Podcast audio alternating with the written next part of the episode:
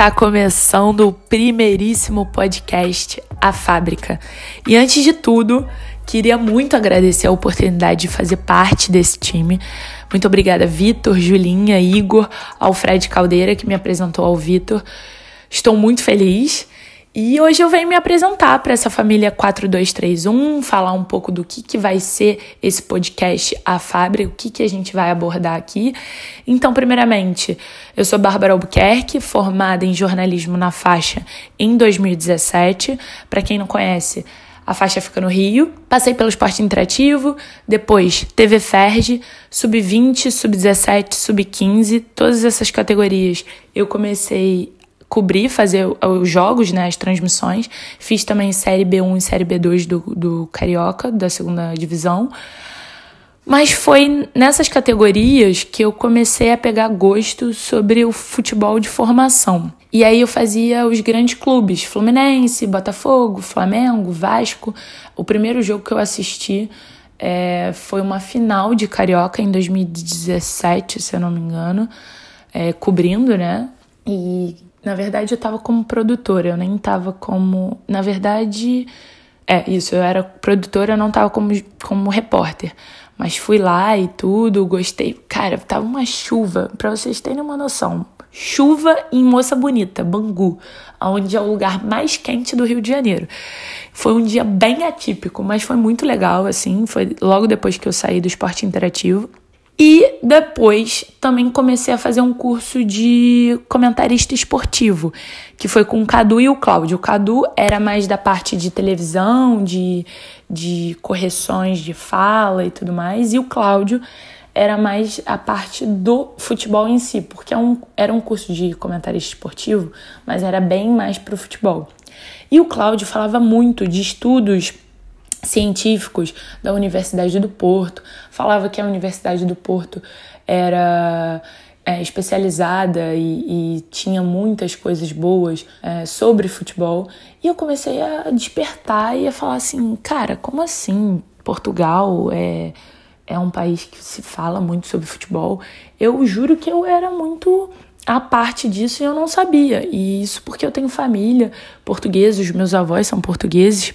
E não sabia mesmo. E aí eu falei: não, eu quero fazer um mestrado, não quero ficar parada, quero fazer um mestrado ou uma pós-graduação e acho que vou para Portugal. Vim para cá, hoje eu tô aqui ainda morando e comecei a fazer um mestrado no final de 2018, né, quando começa a época 2018-2019, em setembro, na Lusófona, um mestrado totalmente especializado em futebol. Depois, se vocês quiserem é, saber mais, pode me perguntar ou procurar aí, que vale muito a pena. Tem na minha turma tinha inúmeros brasileiros fazendo. É, aprendi muito com eles, não só com os portugueses, mas com, com os brasileiros também. E comecei a me especializar. E tudo, todos os trabalhos que eu fazia, eu queria fazer sobre base. Eu fiz um estudo é, muito legal de hum, idade relativa sobre os, cada, sobre cada clube que participou da Copinha de 2018 ou 19. Não, acho que eu fiz 18. Acho que eu fiz do, da Copinha de 2018. E foi muito legal, assim. É, aprendi muito, muitas coisas. Eu tive a oportunidade de ter uma aula gigantesca, assim, fabulosa, fenomenal, com o Júlio Garganta, que é um cara incrível, que tem inúmeros é, livros sobre futebol. A gente teve a oportunidade também de estudar com o Alexandre Silva, que é um cara que é demais, assim, trabalha com a seleção sub-21 portuguesa. Muitas coisas que vêm do Vitor Frade, que é o pai da periodização tática. Então eu comecei a, a, realmente entender o que é o futebol. Porque antes eu, ah, gosto muito, quero trabalhar com isso, mas não sabia nada. E ainda não sei. É, estou em constante aprendizado. Mas já sei um pouquinho mais e esse curso, esse mestrado valeu super a pena. Conheci pessoas incríveis que fiz um networking muito bom. E aí, a partir de então, trabalhei numa escolinha do Benfica, numa das maiores aqui em Portugal. Depois fiz um voluntariado para o Iber Cup, que é um torneio juvenil que acontece não só em Portugal, mas como na Espanha. Já teve uma edição nos Estados Unidos, tem no Brasil.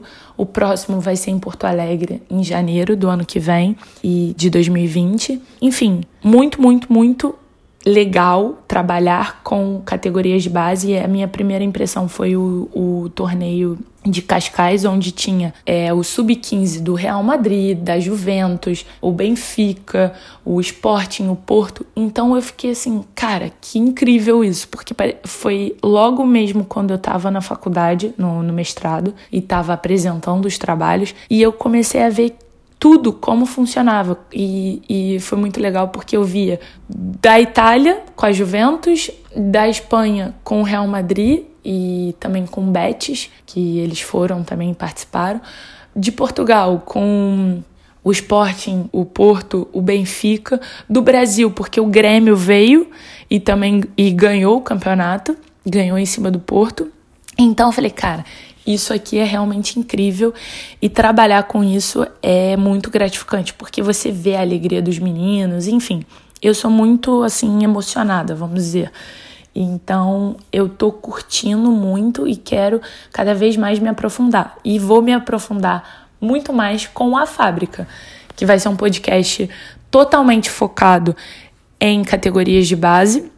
E a gente vai falar não só dos jogadores, das revelações, né, dos talentos, como de treinamento, como são os treinadores da categoria de base, o que, que eles precisam saber, o que isso era um debate constante no meu mestrado, então eu vou trazer muito isso, como que o treinador em si tem que se comportar e vamos falar sobre scouting, vamos falar sobre prospecção, que é uma área que é muito forte aqui em Portugal principalmente com o Benfica, eu tive uma aula sobre isso, e eles valorizam muito isso, olhando, porque não é só o olheiro, é todo um trabalho em volta, tem um setor dentro do Benfica que trata disso. Enfim, eu vou falar, não vou dar muito spoiler, mas eu vou falar muito sobre isso. E o nome A Fábrica vem ao, com, com referência ao Real Madrid, que é o La Fábrica, que eles tem esse nome para as categorias de base deles, como também a gente chama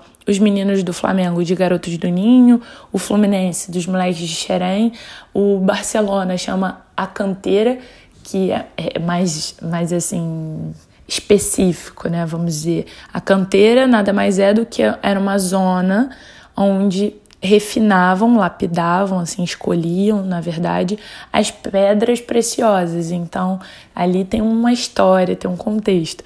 Mas a gente, eu quero trazer muito também sobre não só Portugal e não só Brasil, mas dos países que estão aqui pertinho, como a Espanha, que tem a referência do Barcelona, tem a referência do Real Madrid e de outros clubes que eu tenho contato justamente por esse meu trabalho no, no Iber Cup e quero contar muito mais é, sobre cada formação de cada time que é referência. Hoje em dia revela muito talento, não só traz do futebol sul-americano, né? Que a gente é uma mina de ouro, não só o Brasil, mas também tem outros talentos na Argentina, Paraguai, Uruguai, enfim. E quero contar muito disso. E conto muito com feedback e sugestões de vocês. Então, fica aberto aí já para o segundo episódio. O que, que vocês gostariam de saber para o segundo episódio eu abordar aqui? Eu vou ficar muito feliz. Acho que o nosso encontro, acho não, vai ser o nosso encontro uma vez por mês. E tudo que vocês quiserem que eu fale sobre base e personagens que eu possa, que tiver ao meu alcance de trazer para discutir e debater, vai ser incrível. Então é isso, galera. Eu espero que vocês tenham gostado da novidade de ter um podcast sobre futebol de base, sobre formação. E espero vocês para o próximo episódio no mês que vem. E vocês que vão escolher o tema, tudo bem?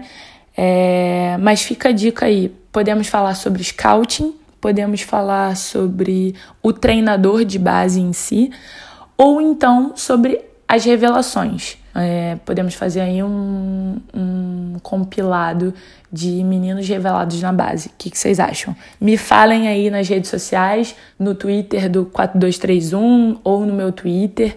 A gente depois faz lá uma enquete. O Igor, que é o cara de tudo isso, que faz as interações aí, sabe muito, não só disso, mas sobre tudo de nome, de arte, designer e etc. Fica por conta dele. E é isso. A gente se vê no próximo episódio. Muito obrigada a todos. Espero que curtam. E valeu, valeu demais. Beijão.